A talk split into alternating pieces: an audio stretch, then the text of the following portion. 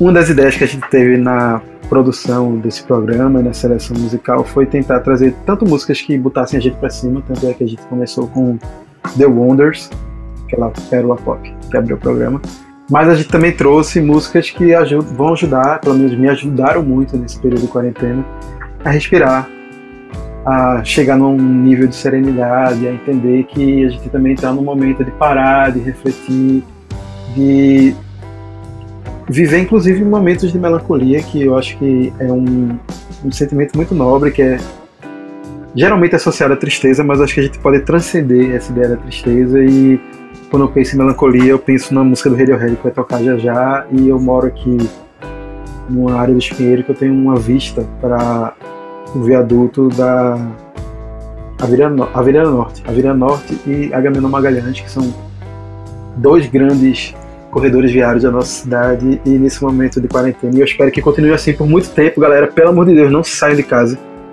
Mas eu já passei por muitas madrugadas em que eu estava numa completa quietude, ouvindo algumas dessas músicas que vão tocar agora e vendo o absoluto vazio. O carro passar, nem pela Agamenon, nem pela Avenida Norte. Eu acho que essa pausa, esse respiro são fundamentais nesse momento de, de quarentena. E eu vou fazer dois comentários muito rápidos. Primeiro sobre pausa e sobre respiro. Primeiro, primeiro sobre pausa e sobre respiro, para indicar um podcast chamado Peixe Voador, da radialista Patrícia Palumbo, que é exatamente isso. Ele é um momento de tranquilidade, de paz e de alívio nesse, nessa angústia inteira da quarentena.